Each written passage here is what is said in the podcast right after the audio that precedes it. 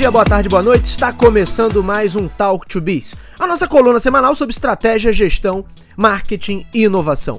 O meu nome é Bruno Garcia, eu sou professor e profissional na área de marketing e business, e aqui você já sabe, toda semana a gente traz um tema novo a respeito do mundo dos negócios, mas também a gente faz comentários sobre notícias e acontecimentos que podem ter um impacto na sua empresa, no seu planejamento estratégico ou na sua carreira. Lembrando sempre que esse podcast está lá disponível em talktobiz.com ou talktobiz.com.br são os nossos endereços virtuais. É claro que você encontra o Talk to Biz nas principais plataformas de podcast da atualidade. Basta buscar por Talk, o número 2 e Biz, que vai nos encontrar. E também estamos no YouTube. Sempre fica o meu convite para que conheçam o nosso canal do YouTube. Além de todos os episódios do podcast, tem também conteúdo exclusivo em vídeo. Tem os episódios do review e tem os episódios do Talk to Biz, onde eu recebo algum convidado. Então esse conteúdo sempre fica disponível em vídeo. E tem os shorts lá também que eu faço comentando as principais notícias da semana. Então tá bem legal o canal. Fica o meu convite para que conheçam Talk to Biz no YouTube. E hoje nós vamos falar sobre posicionamento de produto e miopia de marketing. O erro do produto que quer ser tudo. Qual é o problema com essas ofertas que querem ser tudo e que não possuem um posicionamento muito claro? Nós já vimos isso inúmeras vezes. E quem estudou o mínimo de marketing e estratégia sabe que não costuma ser uma boa ideia. Vamos voltar aqui alguns passos e explicar o que, que é o conceito de posicionamento, por que, que ele é importante. Inclusive, a gente já falou, já trouxe esse tema aqui em outros episódios, em vídeos também para o canal no YouTube. O que, que é o posicionamento? O posicionamento é um link que a gente constrói diretamente com os consumidores. Quando a gente cria um posicionamento claro, a gente facilita a identificação e, mais importante, a gente facilita o processo de categorização de um produto na mente do consumidor. Ou seja, as pessoas estabelecem um vínculo entre aquela oferta e uma categoria de solução específica. Todo produto está sempre associado diretamente a uma solução ou a um pacote de benefícios. Quando uma marca vira referência em uma determinada categoria, isso significa que esse processo de categorização funcionou, ou seja, o posicionamento funcionou. Então, a gente pode definir o posicionamento como esse link direto. A que as pessoas associam a minha marca? A que as pessoas associam o meu produto? A que as pessoas associam o meu serviço? A que as pessoas associam o meu nome? Tudo isso está ligado ao conceito de posicionamento. Portanto, quando eu tenho acesso àquela marca, quando eu sou impactado por ela, quando eu tenho acesso a alguma comunicação, alguma coisa daquela marca ou daquele produto, a referência que me vem é pontinho, pontinho, pontinho.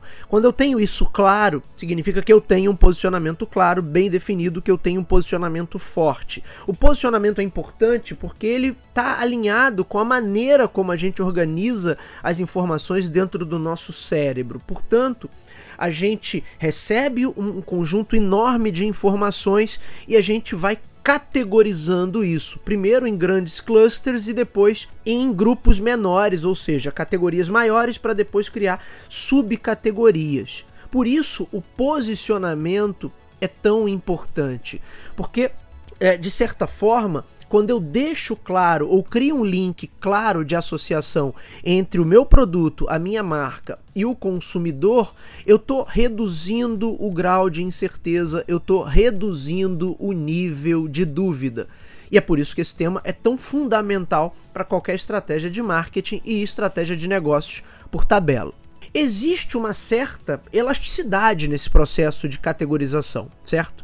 Isso significa que se eu tenho uma marca que trata de determinado segmento, eu posso buscar expandir a minha linha de produtos dentro daquele universo. Vamos para um exemplo super básico. Eu trabalho com saúde bucal, então a minha marca pode ter diferentes produtos que abranjam este universo. Isso é uma coisa, porque aí eu estou dividindo a minha solução em diversos produtos que vão atuar em subcategorias específicas, ou seja, em linhas específicas. Mas reparem que quando um único produto tenta atuar em diferentes áreas ao mesmo tempo, a coisa tende a se tornar um pouco mais confusa.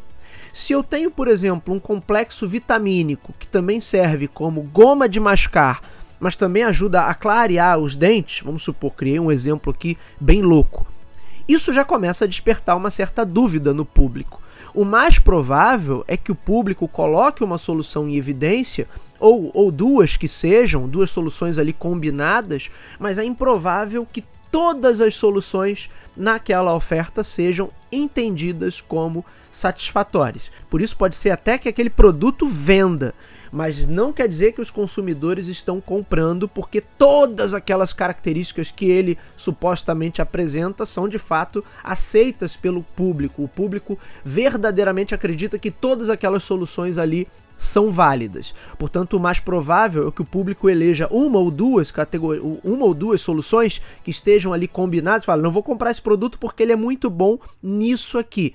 E o restante das características, a galera simplesmente deixa para lá, ignora, não vai se focar nisso, não vai nem lembrar que aquilo ali existe. Esse tipo de problema vai acontecer não apenas com produtos que tentam ser tudo, mas também com produtos que tentam meio que funcionar como híbridos, atuando em duas ou mais frentes ao mesmo tempo. Na capa desse episódio do podcast, eu estou colocando a imagem do The Homer, que é um automóvel que foi projetado pelo Homer Simpson em um antigo episódio da série Os Simpsons. Nesse episódio, o Homer descobre ter um meio-irmão que é dono de uma montadora norte-americana, a Powell Motors. E o executivo fica meio que encantado pelo aspecto, vamos dizer assim, genuíno e franco do Homer Simpson, e aí, contrariando tudo o que dizem os manuais de negócios, ele contrata o irmão Homer para projetar o seu novo veículo, meio que querendo resgatar com isso ali o verdadeiro espírito do carro norte-americano. E é óbvio que o projeto termina sendo um grande fracasso e o modelo The Homer acaba levando a Power Motors à falência. No final do episódio, inclusive, a montadora acaba sendo comprada por uma rival japonesa. A piada ali nesse episódio do The Simpsons tem o endereço certo muitos acreditam que é uma referência ao Ford Edsel, considerado um dos maiores fracassos da indústria automotiva. O Edsel é um veículo que foi lançado lá nos anos 60. Vários erros apresentados nesse caso do Edsel são os mesmos que são colocados ali no episódio do The Simpsons. Um projeto muito personalista. Edsel era o nome do filho do Ford que tinha acabado de assumir a companhia. Desconsiderava aspectos mercadológicos, tentava incluir muitos elementos em um mesmo produto, no caso, o mesmo veículo, e criou uma espécie ali de monstro do Dr. Frankenstein. Nessa semana, a imagem do The Homer voltou a circular pela internet. Claro, uma referência ao novo XX, né? Projeto de rebranding que enterrou de vez o Twitter. Eu falei sobre isso no último episódio do review. A ideia de ter um produto que resolve tudo ou que é amplo o suficiente para atender a uma gama de gostos e preferências num raio muito espaçoso é sempre tentadora, mas ela é também ingênua porque desconsidera o básico sobre comportamento do consumidor. Quase sempre esses produtos híbridos ou com um espectro de posicionamento muito amplo encontram maior resistência e desconfiança das pessoas. Também, na maior parte desses casos, justamente por tentarem ser muita coisa, eles são obrigados a fazer concessões e ajustes que acabam desagradando praticamente todos os perfis. Ou seja, o efeito é contrário. Ao invés de agradar um, um, um quantitativo mais amplo de perfis, eles acabam desagradando todo mundo. Vamos para mais um exemplo? No início dos anos 2010 eu acompanhei de perto alguns lançamentos da linha Galaxy da Samsung. E havia um telefone naquela época que tentava ser um híbrido entre smartphone e câmera semi-profissional. Resultado: fracasso em vendas. Por quê? Para conseguir tudo no mesmo pacote, a empresa tinha que fazer ajustes demais. O telefone era mais rechonchudinho, era mais gordinho, porque ele tinha uma pequena lente ali. Ele tinha alguns aspectos que remetiam a uma câmera semi-profissional, mas no final das contas, nem era um bom smartphone, nem passava perto de substituir uma câmera tradicional.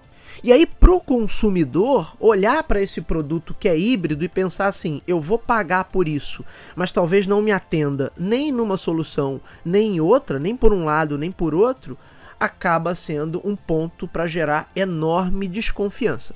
Também nessa época, quando a Microsoft anunciou seu Xbox One, não sei se todos vão lembrar, ela meio que tentou posicioná-lo ali como uma grande central multimídia de entretenimento e não como videogame. Felizmente, teve toda uma chiadeira do público, eles acabaram recuando e mudaram um pouquinho o discurso. Quem acompanha, inclusive, a indústria dos games, como eu faço, sabe que esse pack de solução, entre aspas, suprema de entretenimento já havia sido tentado em outras épocas.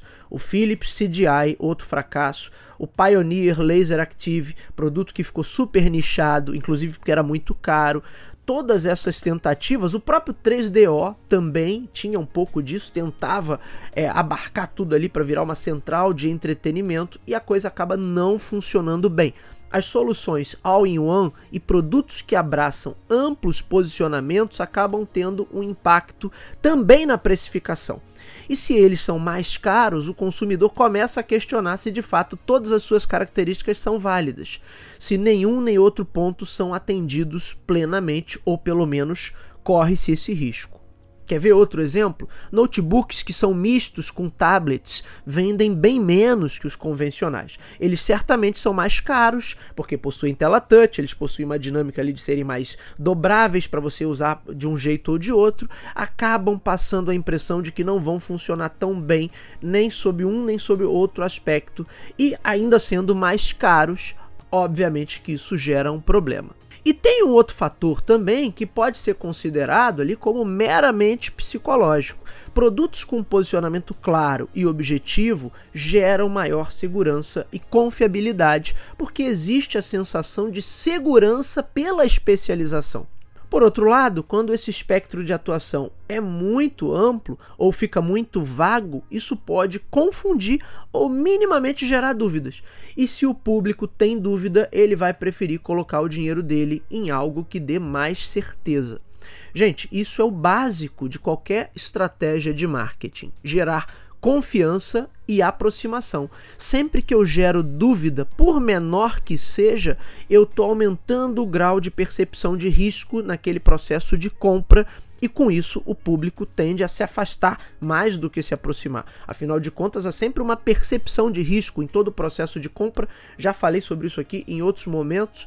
Quanto mais eu gero confiabilidade, quanto mais eu torno clara as coisas, maior a aproximação quanto mais eu gero dúvida ou aumento por qualquer situação esse grau de percepção de risco, obviamente com isso as pessoas tendem a se afastar mais. E o senso de especialização, ele justamente reforça uma questão da neurociência, que eu já falei aqui, que é como a gente organiza as informações dentro do nosso cérebro, dividindo, categorizando essas informações. É claro que isso não é estanque, porque você tem as conexões entre uma categoria e outra, existem os links, existem os pontos de interseção entre uma e outra categoria. O grande ponto é que para a empresa caminhar por essa área, isso exige cautela e pesquisa antes de investir para colocar uma nova oferta no mercado. Esses dias eu publiquei nas minhas redes sociais uma foto do livro Imaginação de Marketing, um livro clássico de 1983 do autor Theodore Levy.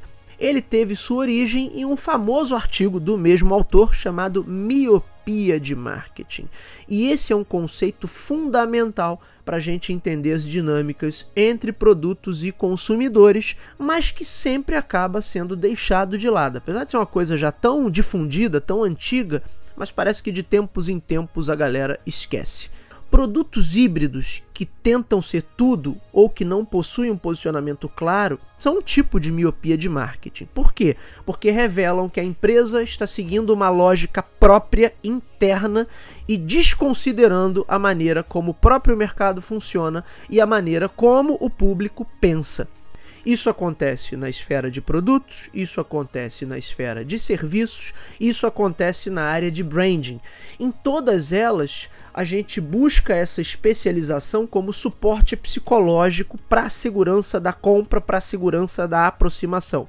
E como eu já disse, sempre que eu gero dúvidas, por menor que sejam, eu estou gerando o problema do afastamento, o que é péssimo pela perspectiva do marketing. Em algumas situações eu posso ter ofertas específicas que assumem essa característica. Quando falamos em alguns serviços como varejo, eu posso ter lojas, canais com raio de atuação incrivelmente amplo, como a Amazon, por exemplo, ou como grandes redes de hipermercados, mas mesmo nesses casos esse raio de atuação possui um limite.